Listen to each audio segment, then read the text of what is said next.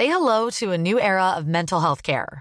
Cerebral is here to help you achieve your mental wellness goals with professional therapy and medication management support. 100% online. You'll experience the all new Cerebral Way, an innovative approach to mental wellness designed around you. You'll get a personalized treatment plan from a therapist, prescriber, or both in a safe and judgment free space. Your cerebral therapist or prescriber will outline a customized plan with clear milestones along the way so you can get to feeling your best. With Cerebral, you're not alone in your mental health journey. We're here to empower you to live a fulfilling life. So take that first step towards a brighter future and sign up today at cerebral.com slash podcast and use code ACasts to get 15% off your first month. Offer only valid on monthly plans. Other exclusions may apply. Offer ends July 31st, 2024. See site for details.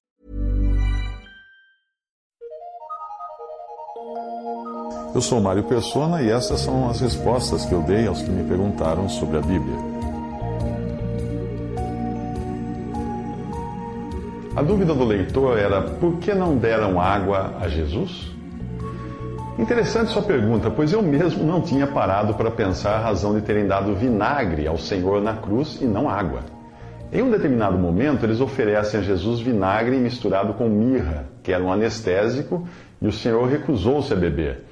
Isso parece ter acontecido ainda antes da crucificação, quando chegaram ao Gólgota e devia fazer parte do processo de execução do condenado, como em alguns países, quando aplicam um sedativo no preso que será executado.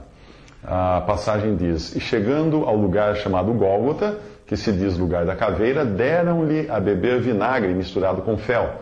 Mas ele, provando, não quis beber. Mateus 27, 33 a 34. E havia também o vinagre que ele aceitou quando disse que tinha sede, pouco antes de entregar a sua morte, a sua, a sua vida, né? e morrer. A passagem diz assim: Depois, sabendo Jesus que já todas as coisas estavam terminadas para que a Escritura se cumprisse, disse: Tenho sede. Estava, pois, ali um vaso cheio de vinagre. E encheram de vinagre uma esponja e, pondo-a num isope, uma vara, uh, lhe achegaram a boca. E quando Jesus tomou o vinagre, disse: Está consumado. E inclinando a cabeça, entregou o Espírito. João 19, 28 a 30. Segundo o dicionário bíblico que eu tenho, que eu, que eu costumo traduzir às vezes partes dele, o vinagre nos evangelhos era um vinho azedo que podia ser chamado tanto vinho como vinagre, enquanto outras palavras eram usadas para vinho de melhor qualidade. Era a bebida dos ceifeiros e dos soldados romanos. Eh, esse tipo de vinagre aparece como uma bebida embriagante e que irrita os dentes.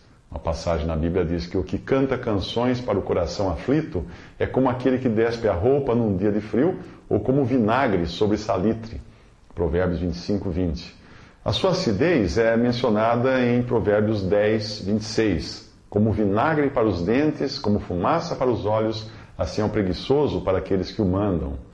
Foi oferecido ao Senhor vinagre misturado com mirra ou fel, e ele se recusou a beber.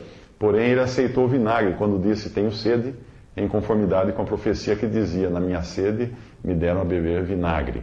Salmo 69, 21. Bem, o fato dele ter recusado, se recusado a beber o vinagre anestésico, foi por querer sofrer de forma consciente por nossos pecados. Mas ao aceitar o vinagre puro dos soldados, quando pediu por água, ele estava demonstrando tanto o fato de mais uma profecia estar se cumprindo, por isso que o Evangelho menciona o Salmo 69, 21, como também a outra profecia que dizia: Esperei por alguém que tivesse compaixão, mas não houve nenhum, e por consoladores, mas não os achei. Salmo 69, 20. A palavra de Deus, que aqueles judeus conheciam tão bem, dizia: se o teu inimigo tiver fome, dá-lhe pão para comer. E se tiver sede, dá-lhe água para beber. Provérbios 25, 21.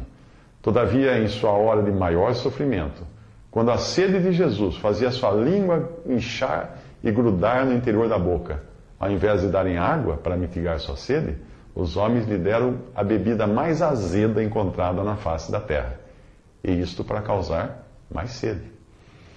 Será que poderia haver alguma dúvida da maldade do coração do homem ao tratar assim o Filho de Deus? Os homens que o trataram assim, talvez tenham sido curados e alimentados por ele dias antes, Ou talvez tivessem amigos ou parentes que foram beneficiados, mas ainda assim prevaleceu o ódio e a inimizade contra Deus que todos nós, por natureza, trazemos no coração. Essa é a descrição que Deus dá do ser humano em sua natureza arruinada e herdada de Adão, e isso inclui eu e você.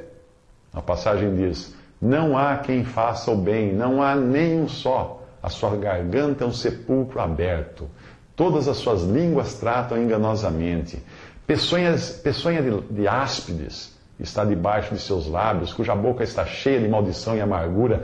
Os seus pés são ligeiros para derramar sangue. Em seus caminhos há destruição e miséria, e não conheceram o caminho da paz. Não há temor de Deus diante de seus olhos. Essa passagem está em Romanos 3, 12 a 18 e descreve o ser humano.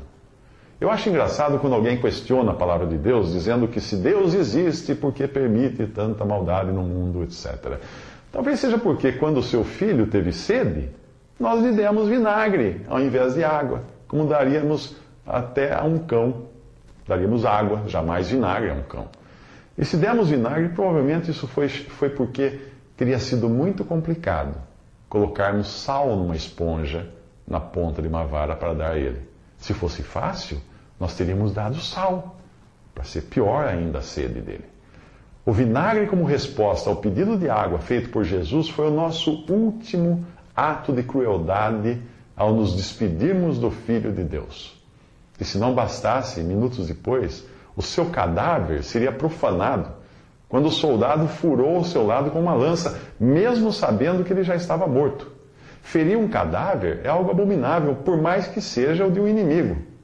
A Bíblia fala que na hora nona, Jesus exclamou com grande voz, dizendo: Eloi, Eloi, Eloi, lama sabachthani, que traduzido é: Deus meu, Deus meu, por que me desamparaste?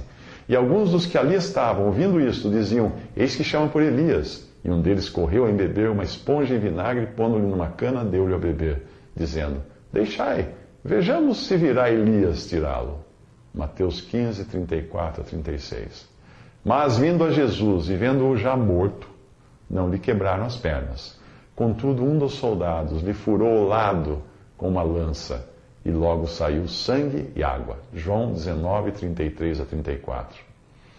Outra passagem diz: Então virá o rei, que é Jesus, dirá o rei, então dirá o rei aos que estiverem à sua direita: Vinde, benditos de meu Pai, possui por herança o reino que vos está preparado desde a fundação do mundo, porque tive sede e deste-me de beber.